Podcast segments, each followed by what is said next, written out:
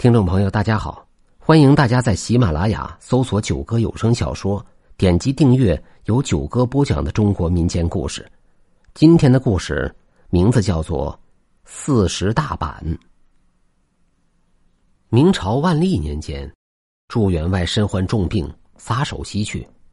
他的儿子祝锡之将他风光大葬以后，掌控了祝家大权，日子过得相当惬意。大约一个月后的这天晚上，祝锡之忽然看见床前站着一个黑影，双脚悬空，似乎像父亲的模样，却又看得不是太真切。他正要询问，那黑影怪笑一声，压在他的身上，张口咬向他的胸口。祝锡之感觉喘不过气来，猛地推开黑影，站起来就跑。黑影在后面狂追。祝锡之最终没有逃过黑影的追赶，被他追上来，按在了地上，在胸口上咬了一下。祝锡之惨叫一声，醒了过来，这才发现自己原来做了一个噩梦。他喘息稍定，感觉到胸口隐隐作痛，坐起来点灯一看，只见心窝红肿了一片。他用手揉了一揉，疼痛难忍，就再也睡不着了。第二天早上，祝锡之吩咐家仆请来郎中医治。郎中把了脉，却找不出病因，开了一副消炎消肿的药方。祝锡之吃过药后，到了下午，红肿消失不见，恢复了正常。到了半夜里，祝锡之又被黑影追赶，追逐了好久。他被黑影按在了地上，在胸口上咬了一口，他痛得嚎叫起来。醒过来以后，被疼痛折磨的难以入睡，只好坐了起来，不断的用手按压着胸口，忍耐着疼痛。早上起床，祝锡之吃了药以后，红肿消失不见，也不疼痛了。哪知到了晚上，他又做了相同的梦，依然被黑影按在地上，在胸口咬上了一口，一直做到天亮。天亮以后，祝锡之和老婆胡氏说起此事的怪异。胡适揣测说：“莫非你的父亲在阴间缺钱用，找你来讨要来了？你去给他多烧一些纸钱吧。”朱熹之认为有理，不然的话，为何黑影酷似父亲的模样？他吩咐家仆到集市上买来祭品，自己拎到祝员外的坟前烧了，并且跪在地上祷告了一番。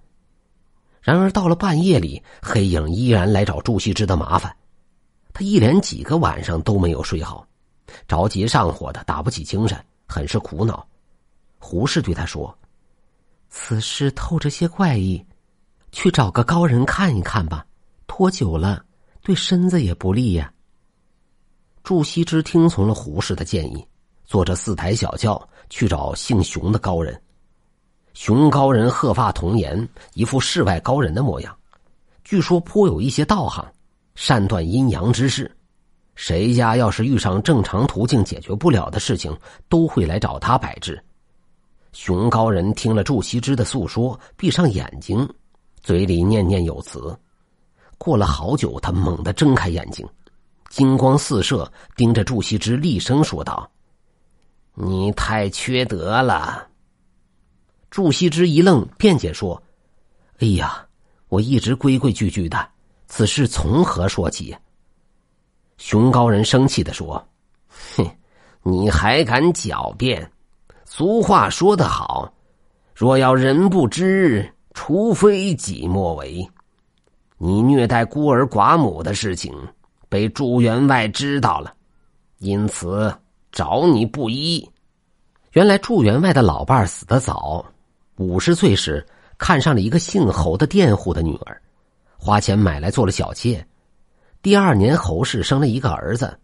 祝员外死时，儿子才三岁。祝员外临终时，本来已经将家产一分为二，两个儿子各自一份。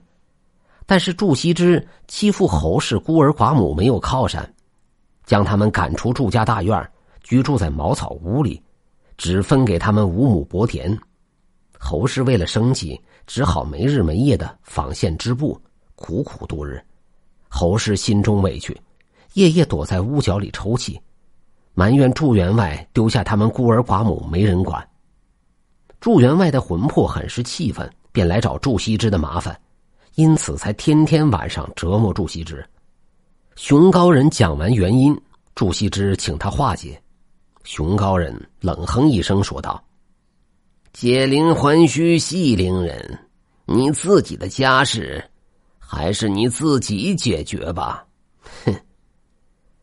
祝羲之垂头丧气的回到家里，有心把家产分一半给侯氏，却又舍不得，于是晚上在院子角落里给父亲烧纸，把父亲臭骂了一顿，不准父亲再来骚扰他。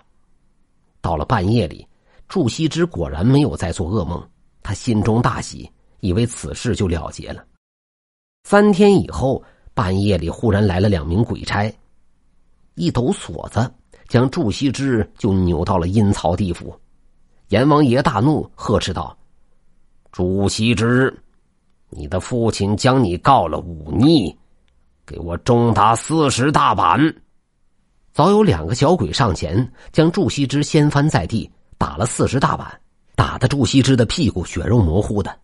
打完后，两个小鬼把祝羲之拖到大堂上，阎王爷呵斥道：“祝羲之，限你三天之内把家产平分给胡氏母子，否则将你打入十八层地狱。”祝羲之磕头如捣蒜，急忙应承下来。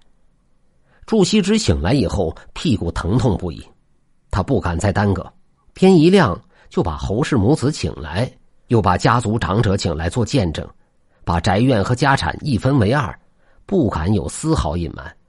后来，祝羲之的屁股疼了大半年才好。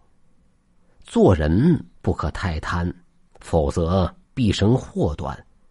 这本是一个荒诞的故事，在于借势喻理，劝喻世人。与封建迷信无关。